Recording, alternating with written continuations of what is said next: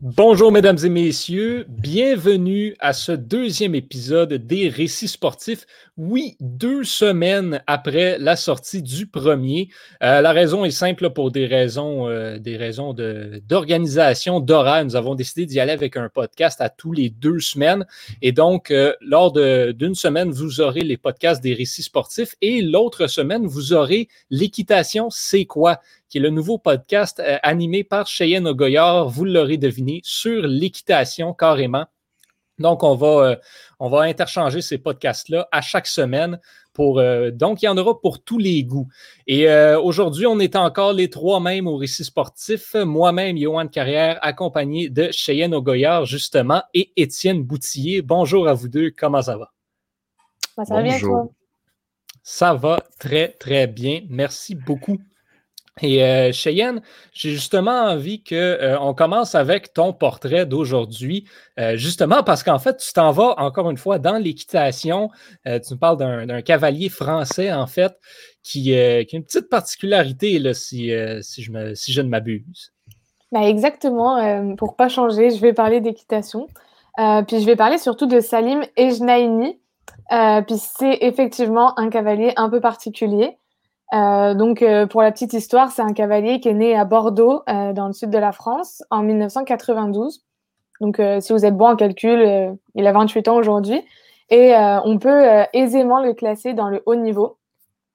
pourtant, toutes les chances n'ont pas toujours été de son côté, vous l'aurez deviné.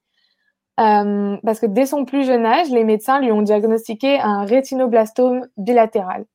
Euh, en bon langage compréhensible. c'est ça. En, français, s'il vous plaît. c'est un, simple, entre guillemets, cancer de la rétine euh, qui va toucher ses deux yeux. Et euh, à 12 ans, il va faire du cheval sa passion. À 16 ans, il va participer à son premier concours au jumping de Bordeaux, donc un concours de CSO assez connu à Bordeaux. mais malheureusement, c'est également à 16 ans qu'il va devenir complètement aveugle. Donc jusque-là, il avait une vision partielle. Euh, là, il devient complètement aveugle. Il va donc débuter le saut d'obstacle avec un cheval guide. Euh, il va entrer le circuit handisport et euh, commencer ses premières compétitions. Donc là, il faut savoir que le saut d'obstacle, je rappelle que c'est effectuer un parcours d'obstacle dans un ordre précis avec un temps imparti. en plus, quand on arrive au haut niveau, on va dépasser facilement les 1m10 de hauteur de barre. c'est presque plus grand que moi, là. Et pour faire, euh, pour en faire depuis 21 ans. pas, Cheyenne est vraiment pas très grand. pour en faire depuis 21 ans, euh, je peux vous dire que c'est un exercice compliqué. Retenir un parcours, ne pas faire de fautes. Puis on est deux, là, il y a le cheval aussi. Il faut prendre en compte ses humeurs, etc. C'est très compliqué. Et surtout quand on est déjà en position de tous ses moyens. Alors, imaginez sans la vue. Euh, moi, j'imagine pas honnêtement, mais et donc, c'est là qu'entre en scène euh, le fameux cheval guide. Euh, c'est un peu le même principe qu'un chien guide d'aveugle. Euh, c'est un cheval. donc, en fait, il va y avoir deux couples sur la piste au lieu d'un seul en équitation classique. Puis, ils vont se suivre. Le cavalier non-voyant sur son cheval va littéralement marcher dans les pas du cheval de devant, qui va lui montrer le parcours. Bah, lui montrer, on s'entend, il ne le voit pas, mais il va, le, cheval les chevaux, euh, pas, ils ont tendance à se suivre. C'est plus facile pour un cheval de suivre un autre cheval, puis ils sont entraînés pour ça. Euh, ils savent ce qu'ils ont à faire, etc. C'est plus facile, donc surtout pour le tracé. Et euh, bah, le cavalier a juste à se concentrer sur son ressenti, sur ses foulées, etc. donc ça, c'est fin de la parenthèse logistique. On en revient à notre cavalier qui, sur son chemin, va rencontrer un, un, autre grand nom du milieu, que vous connaissez peut-être pas au Québec, mais c'est Guillaume Canet, euh, qui a fait également euh, des films, il a été acteur, euh, et quand même bien connu dans le milieu. Et il va aider Salim à faire aboutir son rêve, c'est-à-dire parcourir parmi les valides, et donc sans cheval guide. Un projet peut-être un peu ambitieux, mais ils vont mettre au point une nouvelle technique qui, vont, qui s'appelle les callers. En fait, euh, ça consiste à installer quelqu'un à côté de chaque obstacle euh, et ils vont lui servir de balise pour lui dire ben, quand, est-ce que la foulée euh, de, départ arrive, quand est-ce qu'il va devoir franchir l'obstacle, etc. C'est un peu le même principe que les souffleurs au théâtre. Et il va être également accompagné d'une personne qui va, tenez-vous bien, courir à côté de lui pour le guider à la voix. courir à côté d'un cheval sur un parcours, là, je ne sais pas si vous avez déjà couru dans le sable. Moi, j'ai essayé de courir dans le sable. Hein. C'est pas facile. C'est un sport à part entière. Donc en plus, il faut crier. Puis il faut être vraiment bien entraîné, ne serait-ce que pour courir à côté d'un cheval. En tout cas. Euh, je pense que c'est aussi important que la personne sache vraiment de quoi elle parle parce que son parcours va dépendre littéralement de ce qu'on va lui dire. Il ne faut pas dire de bêtises là, parce que tu as vite fait. Euh, les accidents sont quand même euh, assez récurrents dans l'équitation, on va dire. Donc, euh, pour en revenir à ça, le 2 décembre 2016, euh, à l'âge de 24 ans, euh, Salim va enfin réaliser son rêve. il va réaliser un parcours d'obstacles complet sans l'appui d'un cheval guide pour aveugles au Longines Master de Paris.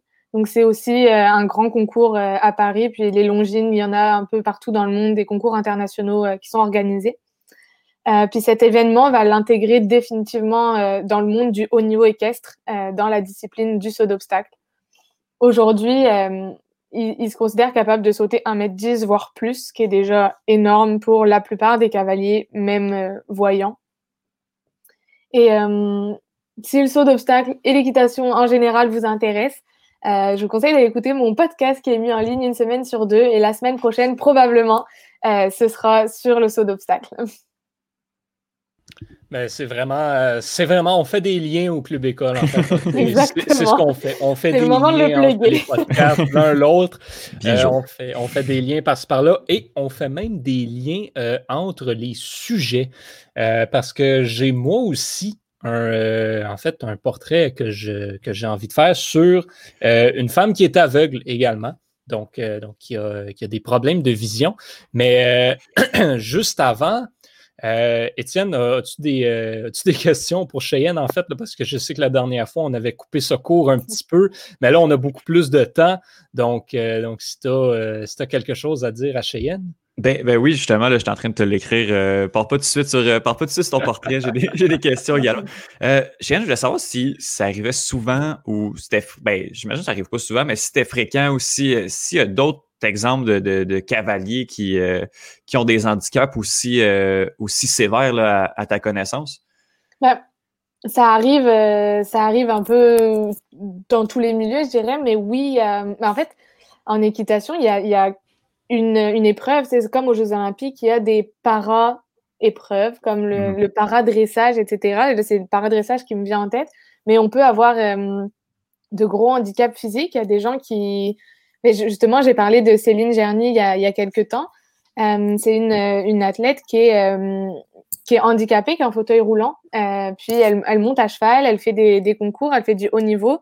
Il y a toutes sortes de, c'est encore à travailler, mais il y a toutes sortes de, de, de logistiques qui sont mises en place pour aider ces personnes-là. Par exemple, rien que la selle pour monter à cheval, il faut que ce soit que les jambes soient maintenues parce que quelqu'un qui qui contrôle pas ses jambes peut pas tenir à cheval, donc il faut que mhm. les, jambes soient maintenues. Puis il faut trouver d'autres solutions aussi parce que communiquer avec son cheval, je sais pas si vous êtes déjà monté sur un cheval, mais pour le faire avancer, il faut utiliser ses jambes, pour le, le contrôler, il faut utiliser son corps, son, son poids du corps, etc. C'est des choses que des personnes avec un handicap physique de, ce, de, de cet ordre-là sont pas forcément capables de faire au début. Il faut s'adapter et il faut surtout faire comprendre au cheval. Euh, il y a des chevaux qui sont entraînés exprès pour ça on peut difficilement utiliser un cheval de monde classique euh, pour une personne qui a des, euh, des, problèmes physiques comme ça. Puis après, il y a, toutes sortes d'autres handicaps. Après, le haut niveau, ça, reste quand même difficilement accessible dans bien des cas. Mais il y a des gens qui ont une seule main, il y a des gens... on, utilise, on utilise aussi beaucoup l'équitation en équithérapie. Euh, pour euh, des personnes, ben, en tout cas là où je montais, moi c'était beaucoup pour euh, des personnes Alzheimer, des, des personnes âgées qui renouent avec l'animal. On a aussi mm. des personnes handicapées de trisomie, tout ça, qui, des autistes aussi, qui, à qui ça aide beaucoup de, de, de, monter sur un cheval puis de travailler avec un cheval. Alors c'est vrai que le cheval c'est c'est un sport qui permet ça aussi du fait qu'il y ait un animal puis qu'on soit plus libre dans la communication aussi. Mmh fascinant. C'est fascinant. Puis euh, à l'inverse, mettons, euh, à part dans les films de fiction où tout est beau et tout va bien, euh, est-ce que ça arrive, mettons, que c'est pas le, cavalier qui est aveugle, mais de faire de la compétition de parcours d'obstacles avec des chevaux aveugles?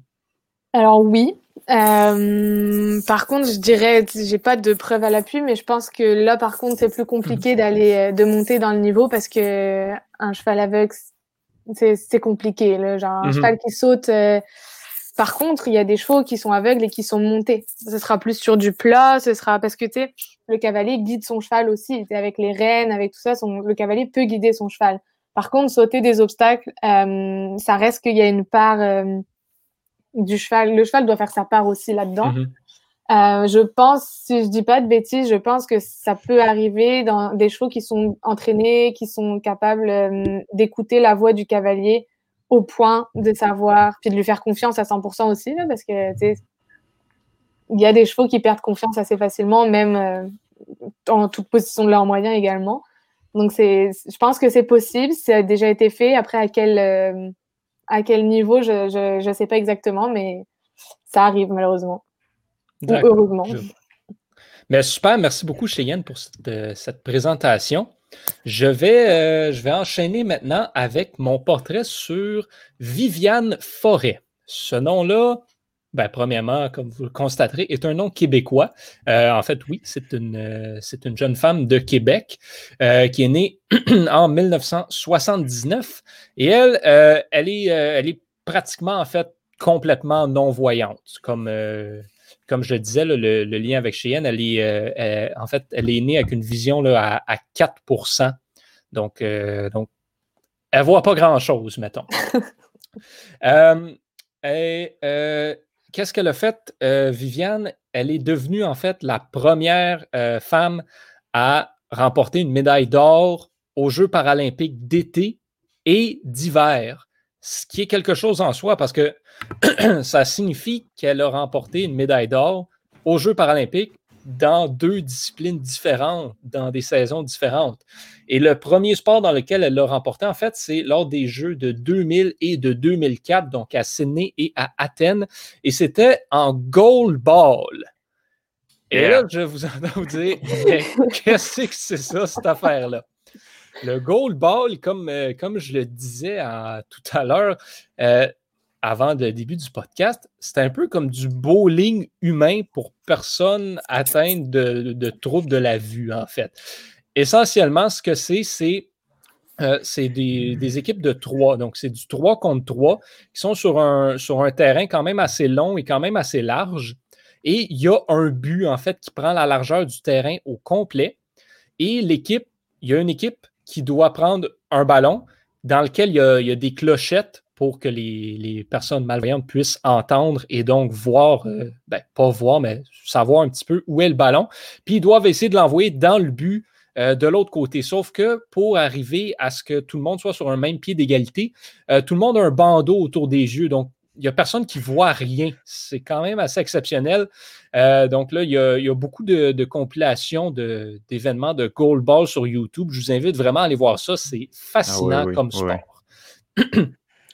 Et euh, donc, Viviane Forêt, qui a fait partie de l'équipe nationale canadienne aux Jeux paralympiques de 2000 et 2004, qui ont été remportés la médaille d'or dans cette discipline. Mais c'est pas là que ça s'arrête, parce que Viviane Forêt a par la suite changé complètement de discipline pour aller en ski alpin. Euh, du ski alpin, quand tu ne vois pas grand-chose, c'est pas facile. Même quand tu vois, en fait, c'est pas facile. Et aux Jeux olympiques slash paralympiques, c'est vraiment pas facile. Euh, donc, euh, Viviane Forêt, qui euh, s'est qualifiée, en fait, assez rapidement. Dans le fond, dès qu'elle a commencé là, à faire, à, à pratiquer le ski alpin, en fait, euh, c'était une prodige carrément. Euh, elle a été euh, ben, tout au long de sa carrière, en fait, elle a, elle a vraiment été excellente. Elle a gagné euh, 17 épreuves en Coupe du Monde de ski alpin. Ça a été, ça a été vraiment incroyable.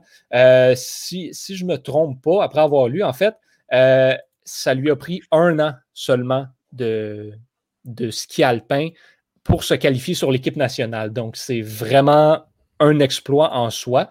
Et ensuite, elle a finalement été en mesure de compétitionner aux Jeux paralympiques de 2010 à Vancouver, donc au Canada, à la maison, devant sa famille, ses amis et tout ce que ça implique. Et elle a compétitionné dans cinq épreuves.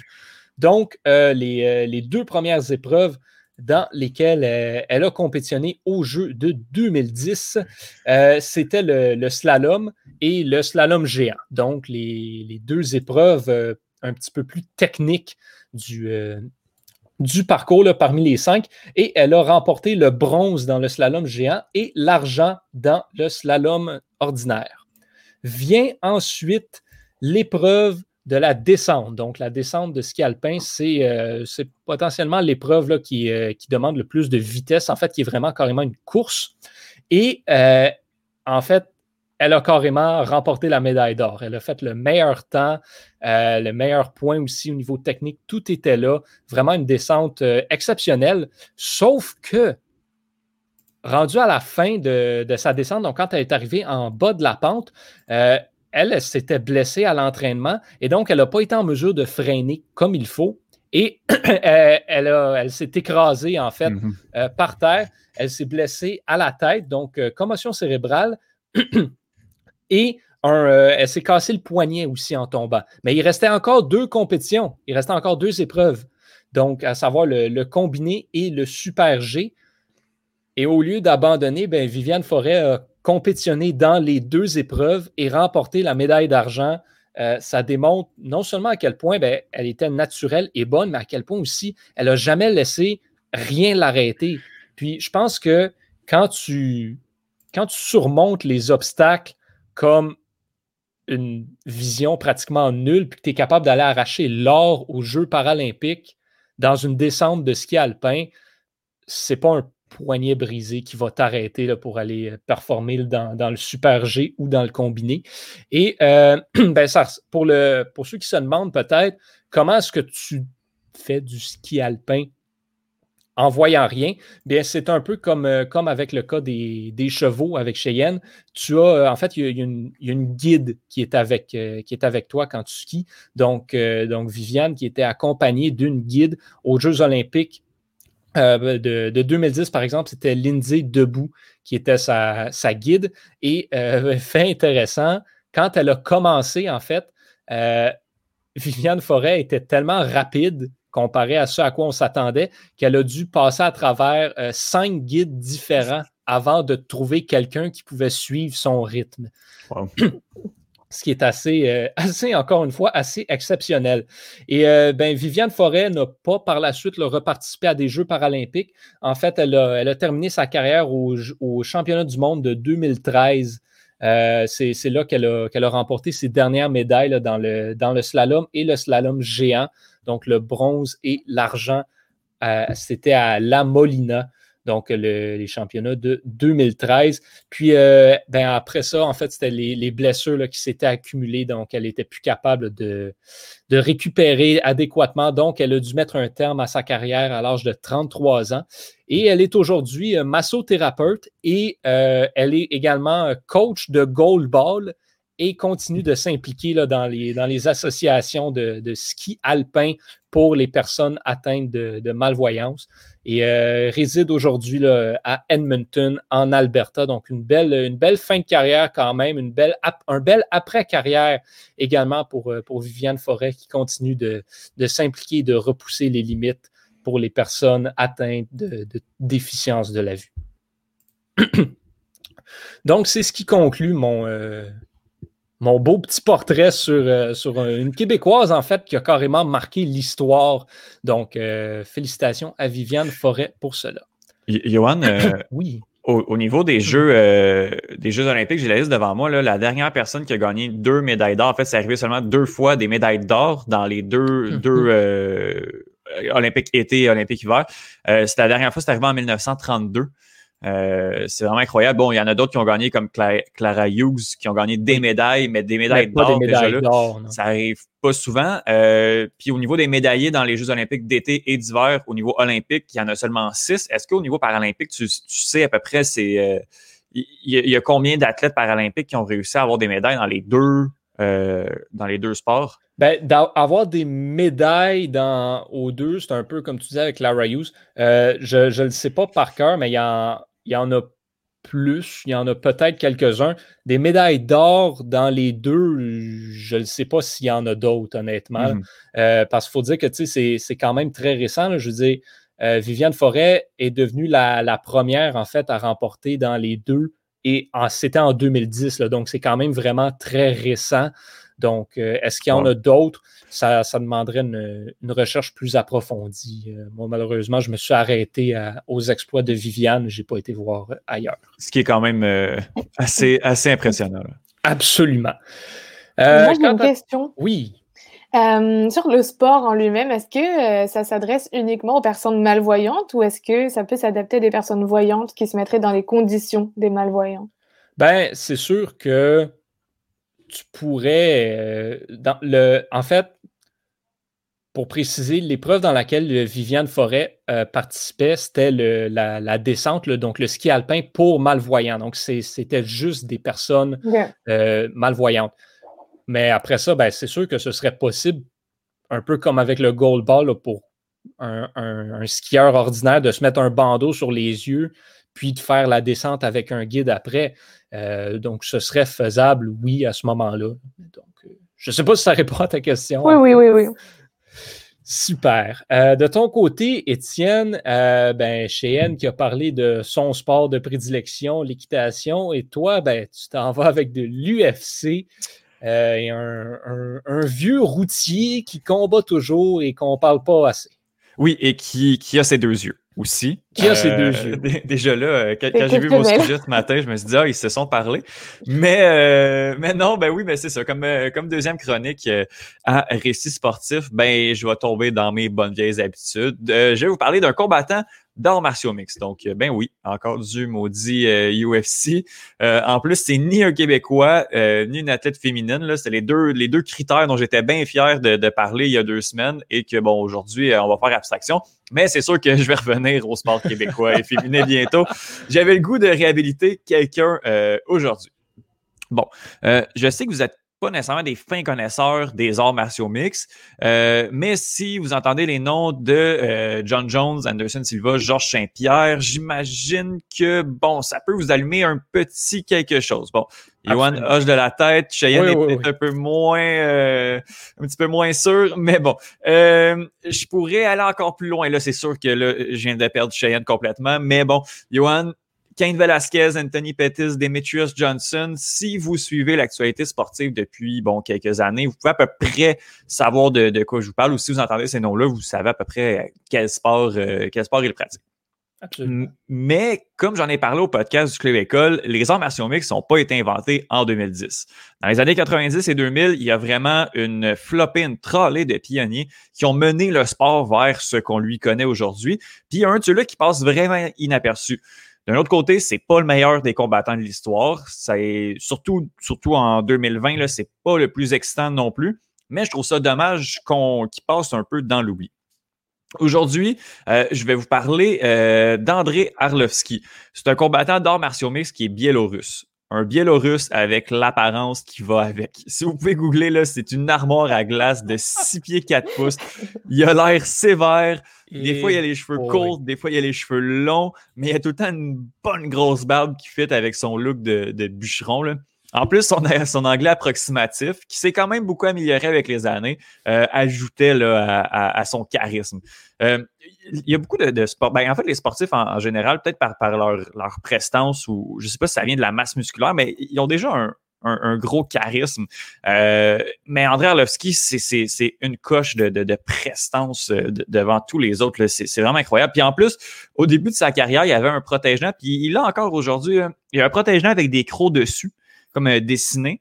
Euh, donc, quand il ouvre la bouche, on dirait qu'il a l'air d'un loup là, ou, d'un vampire. En tout cas, il se donne des airs vraiment, vraiment menaçants quand, quand il combat. En plus, avec son air sévère, c'est assez, assez intense. Bref, je suis pas là pour vous parler de son look, mais ça fait quand même partie du tout qu'est André Arlovski. Je vais vous faire un petit récapitulatif de sa carrière, mais je ne vais pas tout passer parce qu'on pourrait passer une heure là-dessus. Euh, André Arlovski est né à pardonnez-moi ma, ma, géographie biélorusse, il est né à Babruisk, en Biélorussie, en 1979. c'est un classique Georges Saint-Pierre, comme on dit. Il a une enfance difficile, s'est fait intimider et battre à l'école. Et c'est là qu'il a développé ses compétences en judo, en kickboxing et en sambo. Le sambo, c'est un art martial qui vient de la région de la Russie, qui se rapproche un peu à la lutte à l'école de police où il étudie, euh, ben, il approfondit ses connaissances et ses, euh, bon, sa force en, sambo, même qu'il gagne quelques euh, podiums dans les compétitions juniors et seniors de cet art martial. André Orlovski, il va débarquer dans les arts martiaux mixtes quand ce sport-là est en pleine ascension, mais seulement parmi les initiés. Bon, c'est un sport qui justement commence à être connu, mais pas nécessairement du grand public.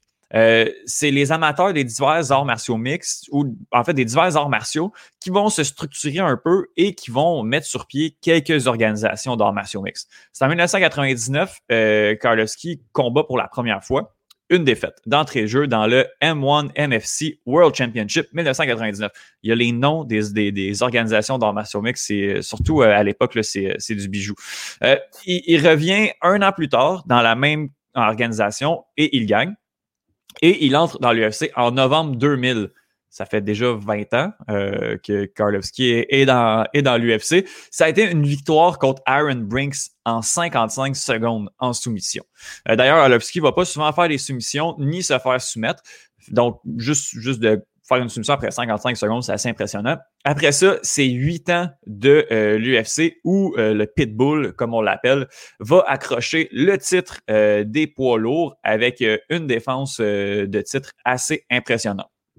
En 2008, Arlovski va quitter l'UFC, puis il va se promener d'organisation en organisation. Puis quand je vous dis se promener, là, Affliction, Elite XC, Strikeforce Pro Elite, One FC, World Series of Fighting, Fight Nights, il va toutes les faire et il va retourner dans l'UFC six ans plus tard, en 2014. C'est là que ça devient intéressant parce qu'en 2014, on se fout un peu de sa gueule en se disant qu'il a vraiment plus le niveau pour combattre dans l'UFC et qu'il est dépassé. À ce moment-là, il va enfiler quatre victoires de suite contre vraiment des bons combattants de l'organisation mais il va frapper un mur qui s'appelle Stipe Miocic, qui est l'actuel champion des, poids lourds. Puis bon, euh, sa défaite contre Miocic va quand même un peu freiner son ascension. Et depuis 2016, Arlovski va connaître des hauts, des bas, surtout des bas. Euh, lui qui, bon, à ce statut de sa carrière, à 41 ans, doit seulement combattre pour le plaisir. En tout cas, je lui souhaite. Aujourd'hui, en 2020, il combat encore. Il y a deux, trois semaines, euh, il a battu Tanner Bowser, euh, qui était sa deuxième victoire consécutive en 2020. Euh, ça l'a fait grimper au 15e rang des poids lourds de l'UFC. Donc, en 2020, là, André Arlovski, c'est un combattant assez moyen, assez quelconque, qui passe assez inaperçu. André Arlovski, là, dans les arts martiaux mix, c'est 51 matchs pour 30 victoires, 19 défaites et deux no contest sans décision. Bon, 19 défaites, c'est vraiment pas extraordinaire, mais 51 combats, c'est assez impressionnant. C'est pas le combattant le plus spectaculaire de l'histoire, quoique à l'époque, il fallait que tu tiennes loin de, lui parce que si sa droite partait, je donnais pas grand-chose de ta peau. C'est justement avec sa droite que je suis vraiment tombé sous le charme d'André Arlovski. Son combat référence où je me dis que ce combat-là est sous-évalué, c'est lors de sa première et seule défense de titre contre Paul Buentello en octobre 2005. Je vais décrire le combat, mais euh, il va prendre plus de temps à décrire que ça a réellement duré. En fait, ça a duré 15 secondes. Arlovski, il se penche, c'est incroyable. Arlovski, il se penche pour esquiver euh, et il envoie une droite qui est vraiment, qui est tellement puissante et rapide que ça endort son adversaire rapidement. Puis bon, je vous rappelle qu'il s'était penché, donc son adversaire s'étend sur lui. Euh, bon, parce que parce qu'il est complètement, il est complètement endormi. Donc, ça se passe vraiment vite. Bon, mon souvenir, c'est Buentello, il est complètement endormi sur le dos d'Arlevski. Arlevski se tasse pour, euh, pour, pour, qu'il tombe et il se met à hurler de victoire. Joe Rogan, qui est, le commentateur à l'époque et qui l'a encore dit What happened, what happened? Ça s'est passé, le coup est tellement passé rapidement que personne, personne, personne, personne a vu ce qui s'était vraiment passé. C'est à ce moment-là que je me suis dit OK, ce gars-là, il est vraiment solide. Puis ça, c'est en 2005 que c'est arrivé. Puis il est vraiment en train de passer dans l'oubli parce que plus personne ne se rappelle de cet ancien champion-là. Donc, comme je vous l'ai dit, sans être le plus grand de tous les temps, André Arlovski, il s'est battu contre tous les grands de toutes les générations depuis 2000. Je nomme des noms, mais euh, ça, ça va vous passer. Euh, Pedro Rizzo, Tim Sylvia, Roy Nelson, Fedor, Bigfoot, Naomi Verdum, Nganou. C'est tous des, des, des, des superstars de leur époque même si c'est parfois sans succès, il n'a jamais, jamais, jamais hésité à se mettre devant ces combattants-là qui sont parfois et même très souvent très apeurants. D'ailleurs, si vous avez été aujourd'hui, je vous conseille euh, trois combats. Trois combats références, puis ça dure à peu près deux minutes chacun. Donc, ce ne sera pas trop long là, euh, à regarder Darevski. Donc, le premier contre Tim Sylvia à l'UFC 51. Il y a celui de Paul Buenteyo, donc, euh, que je viens de vous décrire à l'UFC 55, et celui de Travis Brown, là, on est dix ans plus tard, à l'UFC 187. Donc, pour terminer, là, Arlovski, c'est pas le plus grand combattant, puis je le répète parce que, bon, je l'aime beaucoup, mais c'est pas le plus grand combattant de sa génération, ni même de l'histoire, ni même de, bon. Euh, d'avoir duré 20 ans dans l'UFC, malgré une, petite pause, ça fait quand même de lui un combattant exceptionnel. C'est pas mon combattant préféré de tous les temps, mais peut-être le top 10. C'est le combattant que je trouve euh, le plus sous-estimé et le plus sous-évalué de l'histoire, par contre de parler de lui euh, aujourd'hui me donne euh, un peu le sentiment de participer à son héritage. Euh, mais bon, Arlovski a, dit la semaine dernière qu'il se voyait champion des poids lourds pour une deuxième fois à l'âge de 45 ans. Bon, je pense qu'il faut en prendre un peu et en laisser. Je pense que l'heure de la retraite a sonné pour, pour le Biélorusse. Mais j'ai justement hâte de voir ses hommages lorsqu'il va prendre sa retraite. Mais je vous garantis que ce ne sera pas à la hauteur du combattant qui est André Arlovski. C'est un acteur aussi, André Arlovski.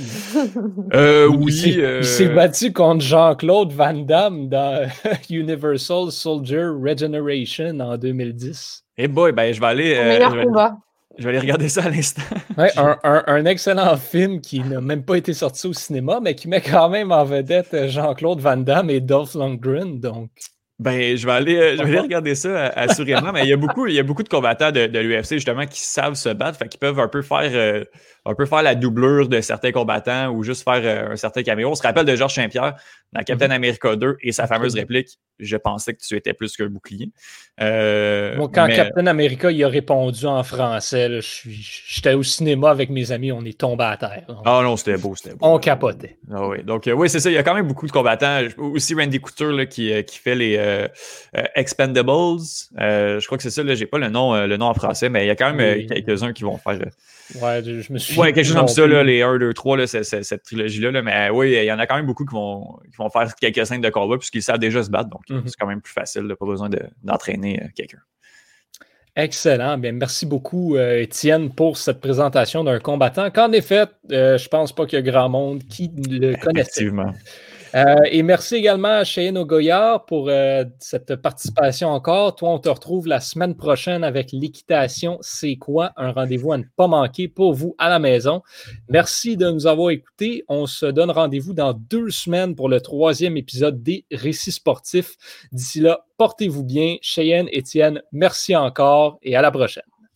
Ciao. Merci.